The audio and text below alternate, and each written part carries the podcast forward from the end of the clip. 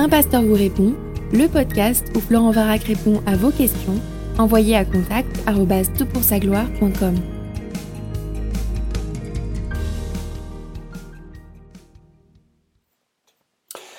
La question est posée. Bonjour Pasteur Florent, je suis vraiment ravi de vous entendre dans vos différentes approches. Je suis émerveillé de la crainte et de l'importance que vous portez aux saintes écritures. Je suis vraiment enthousiasmé d'apprendre la parole de Dieu, mais je me rends compte que j'ai beaucoup de lacunes dans la doctrine et je sais même pas par où commencer. Je lis des livres de John Piper et ça m'a vraiment changé la vie, mais j'aimerais savoir quoi faire ou par où commencer dans mon apprentissage de la parole. Merci infiniment. Alors écoute, merci pour ton encouragement. Je dois rendre la gloire à Dieu si c'est utile. Hein. Ce sont des petits podcasts, des petites réflexions qui sont euh, postées chaque semaine sans aucune prétention, sinon de nous encourager les uns les autres dans notre réflexion de l'écriture. Et puis, euh, je dois aussi réaliser qu'on est tous un peu, euh, comme toi, recherchés de euh, la part des uns et des autres euh, des éclairages qui nous permettent de grandir. Et je trouve que c'est le privilège de former une communauté, une communauté dans laquelle nous pouvons puiser dans les dons spirituels que les uns et les autres ont pour faire grandir l'ensemble. Alors voilà, je suis un des pions et j'espère qu'il y en a d'autres dans ta vie, et notamment les responsables de ton Église, les anciens de ton Église, pour t'aider à cheminer dans ta vie avec Christ. Alors, euh, il s'agit évidemment d'apprendre euh, tout au long de notre vie, et pas simplement d'apprendre du contenu, de, l'information, mais d'apprendre afin de aimer Dieu de tout notre cœur, et puis d'aimer notre prochain comme nous-mêmes. Apprentissage doit contribuer à euh, ces deux objectifs, sinon bien, il y aura un véritable décalage entre la connaissance que nous accumulons dans la tête et parfois dans les chevilles, et puis la manière dont nous vivons la vie chrétienne. Donc c'est très important de réaliser que cette instruction, elle est là pour construire l'être dans son entièreté, et pas simplement l'être dans euh, ce qui est de notre compréhension intellectuelle des choses. Je n'ai aucun doute que c'est là ton intention. Alors, pour répondre à ta question, j'aimerais euh, relever d'abord quelques dispositions intérieures. La première d'entre elles, c'est qu'il faut que le Saint-Esprit soit en toi, et j'imagine que la manière dont tu formules la question le révèle, et que ceux qui nous écoutent dans ce podcast sont vraiment conscients de la nécessité, de la présence du Saint-Esprit pour apprendre de Dieu et continuer à grandir en lui. Alors, comment ça se passe? Bien, le Saint-Esprit nous est donné au moment de la conversion. Il est celui euh, que nous recevons par la foi lorsque nous comprenons que Jésus est celui qui nous répare de nos péchés, nous pardonne de nos péchés, nous couvre notre honte, nous remplit d'espoir et de sa, présence. Et le Saint-Esprit nous fait naître de nouveau. Euh, Jean chapitre 3 le, révèle, mais il y a d'autres textes comme 1 Pierre, nous, sommes, euh, nous vivons un renouveau, un renouvellement euh, le Saint-Esprit. Et Dieu qui vient en nous fait écho à la parole qu'il a lui-même inspirée. Et cette présence du Saint-Esprit est nécessaire parce que c'est comme une onction que l'on reçoit qui nous fait comprendre qui est Dieu. Par exemple, 1 Jean chapitre 2 verset 27 nous dit Pour vous, l'onction que vous avez reçue de lui demeure en vous. Vous n'avez pas besoin qu'on vous enseigne, mais comme son onction vous enseigne toute chose, qu'elle est véritable et qu'elle n'est pas un mensonge, demeurez en lui comme elle vous l'a enseigné. Donc il y a vraiment cette présence de l'Esprit en nous qui est nécessaire pour euh, grandir dans notre communion à Dieu. 1 Corinthiens 2, 12 à 13 nous dit, Or nous, nous n'avons pas reçu l'Esprit du monde, mais l'Esprit qui vient de Dieu, afin de savoir ce que Dieu nous a donné par grâce. Il y a quelque chose d'extraordinaire, c'est que alors que nous lisons l'Écriture, le Saint-Esprit va soudainement nous rendre attentifs à l'un ou l'autre des aspects de la rédemption que Christ nous accorde, va nous émerveiller de ce que Christ nous a donné.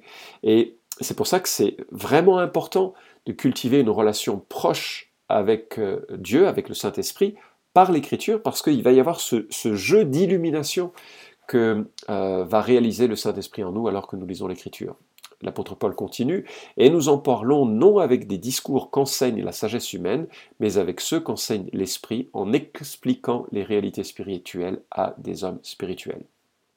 Deuxièmement, l'humilité est vraiment nécessaire. Jacques nous présente une posture de dépendance vis-à-vis -vis de Dieu pour obtenir la sagesse que Dieu seul peut accorder. Et dans son troisième chapitre de la lettre qu'il écrit, il dit qu'il ne faut pas être euh, nombreux à être docteur ou à vouloir être docteur parce que le jugement sera sévère. Ça veut dire qu'il faut être conscient que euh, nous ne sommes pas seuls, que nous avons besoin les uns les autres pour grandir euh, dans, la sagesse, un peu comme tu le fais dans, ton propos introductif, l'humilité est vraiment clé pour pouvoir grandir dans notre connaissance de Dieu. Et troisièmement, la reconnaissance de l'importance de la communauté spirituelle. Dieu nous a placés dans une église, c'est-à-dire une assemblée d'hommes et de femmes, où différents dons spirituels contribuent à notre croissance et à notre développement. Éphésiens 4, 11 à 13 notamment, pardon, et 3 Jean nous montre aussi l'attitude arrogante d'un responsable d'église qui empêche même à l'apôtre Jean de parler à l'église. Ça veut dire que pour pouvoir grandir, bien, il faut aussi prendre en compte les dimensions multiples des moyens que Dieu veut euh, nous utiliser pour nous faire grandir. il y en a d'autres là, mais là j'ai évoqué quelques-uns des principaux. Maintenant, concrètement, qu'est-ce qu'il faut faire? Bah, La première chose, c'est lire, relire, lire, relire la Bible.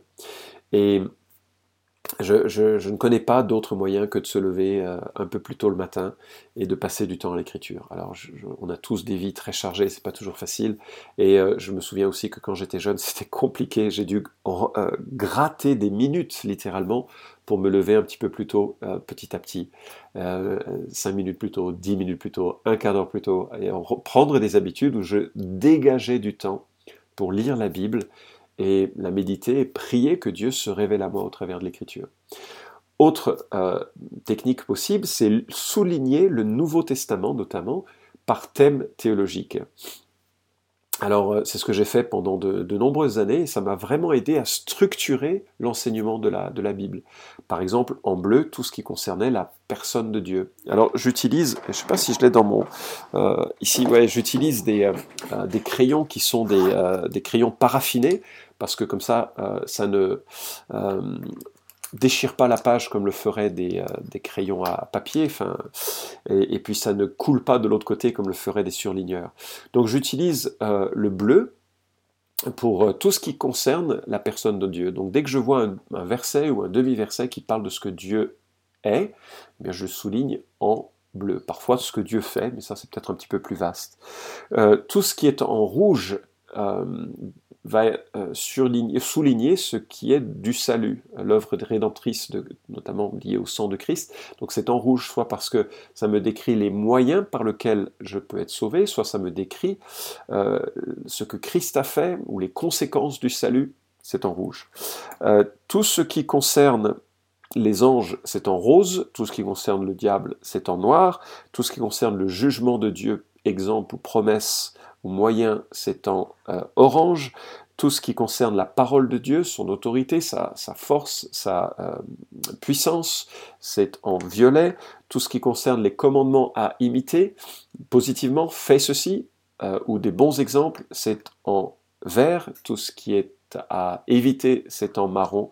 Et tout ce qui concerne le ciel ou les promesses de l'avenir, c'est en jaune.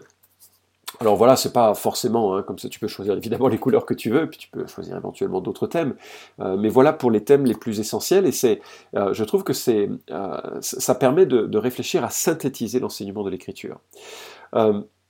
plus exigeant encore, mais ça c'est vraiment si tu veux prendre le temps de le faire, c'est de recopier le Nouveau Testament progressivement avec en fonction des, des thèmes que tu rencontres. Alors la première fois que j'ai fait ça, euh, je, l'ai fait avec, euh, avec un petit carnet et c'était évidemment euh, bien insuffisant.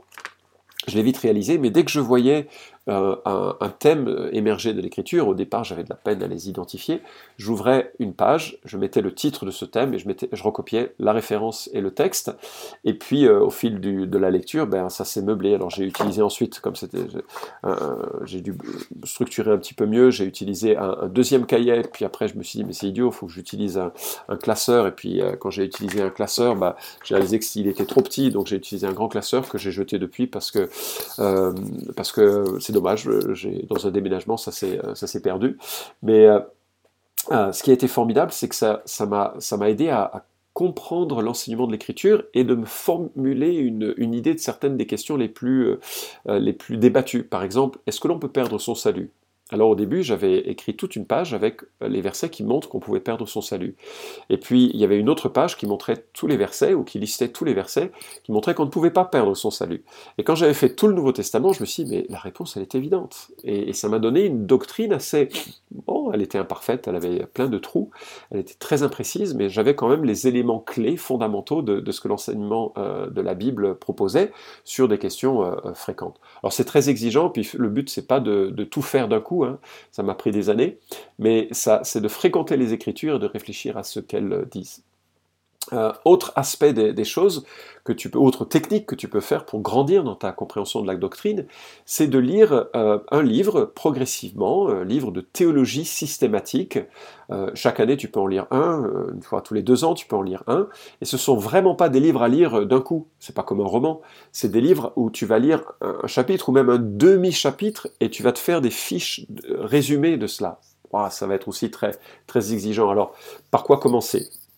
Eh si tu as un petit appétit, je te propose de commencer par le livre de Paul Hens, Introduction à la théologie, et d'utiliser notamment la partie théologie systématique, euh, parce que c'est relativement bref, c'est très synthétique, c'est très facile d'accès. Un deuxième ouvrage pour aller un petit peu plus loin que je te recommande, c'est le livre édité par Alain Isus, intitulé Pour une foi réfléchie, publié à la Maison de la Bible. Excellent ouvrage, et là, là encore, il s'agit de lire, de te faire des fiches, de, résumer avec les versets clés pour bien comprendre ce que la Bible enseigne. Et puis si vraiment tu veux aller plus loin, tu peux lire le livre de euh, Wayne Grudem, Théologie systématique. Là par contre c'est un gros pavé euh, euh, et, ça va aborder un peu les points contradictoires concernant différents sujets.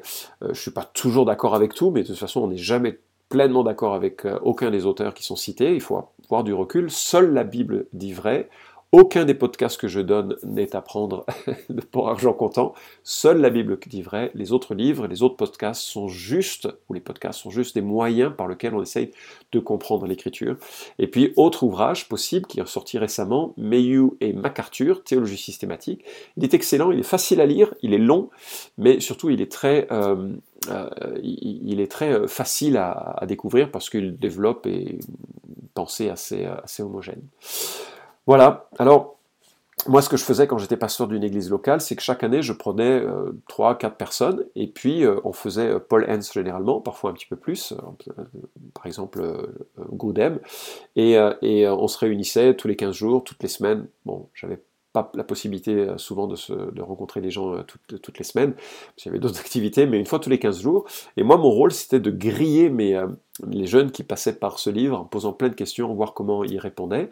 Et ça a été vraiment structurant. Alors si ça ne se fait pas dans ton église, moi je te propose que d'en parler avec les anciens de ton église en leur proposant de, de discuter en petits groupes de l'un ou l'autre de ces livres et d'y réfléchir ensemble, un groupe de discussion, ça apporte déjà, déjà, énormément, ça permet de prendre du recul, non, moi je vois pas les choses ainsi, euh, ah, tiens, oui, c'est très intéressant, j'avais pas compris, maintenant je comprends mieux, et puis euh, ça permet évidemment, dans la discussion, de commencer à te forger des convictions doctrinales. Et enfin, euh, dernière possibilité, c'est de repérer les thèmes qui t'intéressent, parce que je réalise qu'il y a des moments dans la vie chrétienne où on se dit, tiens, aujourd'hui j'ai vraiment envie d'aborder la question de trois petits points et d'acheter des livres. Alors là, euh, ton pasteur, euh, notamment, peut te recommander, euh, peut te recommander les livres essentiels sur les, grands thèmes de la, de la théologie. par exemple, si tu t'intéresses à la personne de Dieu, et je crois que c'est fondamental, le livre qui s'impose, c'est celui de James Packer, Connaître Dieu. Alors là, tu vas découvrir un peu quelle est la, personne de, Dieu et, l'impact que ça peut avoir dans, dans ta vie. le livre de sur la sainteté de Dieu de euh, Sproul vient d'être publié, je crois, en français euh, chez Publications chrétiennes. Extraordinaire comme ouvrage et ça va profondément changer ta compréhension de Dieu. Si tu t'intéresses à la personne de Christ, euh, le livre de Mark Jones qui vient, qui est sorti il y a un an, je crois, Connaître Christ, excellent, excellent ouvrage. ça va te montrer des facettes de la personne de Christ qui, est super. Si tu t'intéresses à la rédemption, le salut que Dieu nous donne, le livre de Muret, la rédemption, ou bien de Stott, la croix de Christ, ou bien de euh, Pierre Sauvan Chauny, Jésus mort sur une croix, pourquoi? Ça va te donner des, pistes, il y en a bien d'autres que je pourrais euh, déployer, des pistes de réflexion euh, qui sont formidables. Si tu veux regarder un peu pourquoi tu te comportes de certaines manières et tu veux voir un peu le lien entre la, théologie et ta vie chrétienne. Le livre de Timothy Keller, Les idoles du cœur, c'est un, must qui doit, qui doit être lu. Euh, et là encore, tous, ces livres vont te faire cheminer dans un aspect de ce que euh, la, Bible enseigne. Euh, sur la, la, fin des temps, il y a le livre de René Pache, le retour de Jésus-Christ. Bien sûr, certains n'aimeront pas ce livre pour sa position prémillénariste, mais il y en a d'autres qui vont développer une position autre. Et sur ces questions qui sont un peu débattues, c'est d'ailleurs très intéressant de pouvoir lire le pour ou le contre, enfin le pour ou le contre, des avis euh, différents et de se formuler une euh, idée un petit peu plus précise. Voilà, écoute, c'est un peu les, idées que, je te, euh, propose. Et puis, bien sûr, il ne faut pas louper les études bibliques qui te sont proposées ou les groupes de maisons qui sont proposés dans, ton église, qui vont te permettre aussi de structurer ta, pensée, de discuter dans une communauté, dans un, environnement où l'on peut cheminer et croître dans sa compréhension de l'écriture. En tout cas, le mieux, et toujours le mieux, c'est de commencer par l'écriture et de commencer en disant Seigneur, je suis un mendiant de la grâce.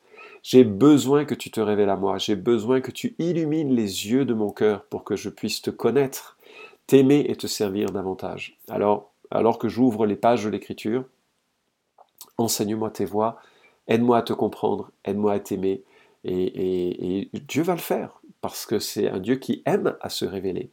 Et quand tu lis les Écritures, ben, lis un livre à la fois. Enfin, tu peux lire. Euh, moi, je, lis généralement trois livres euh, chaque matin, enfin trois morceaux de livres chaque matin.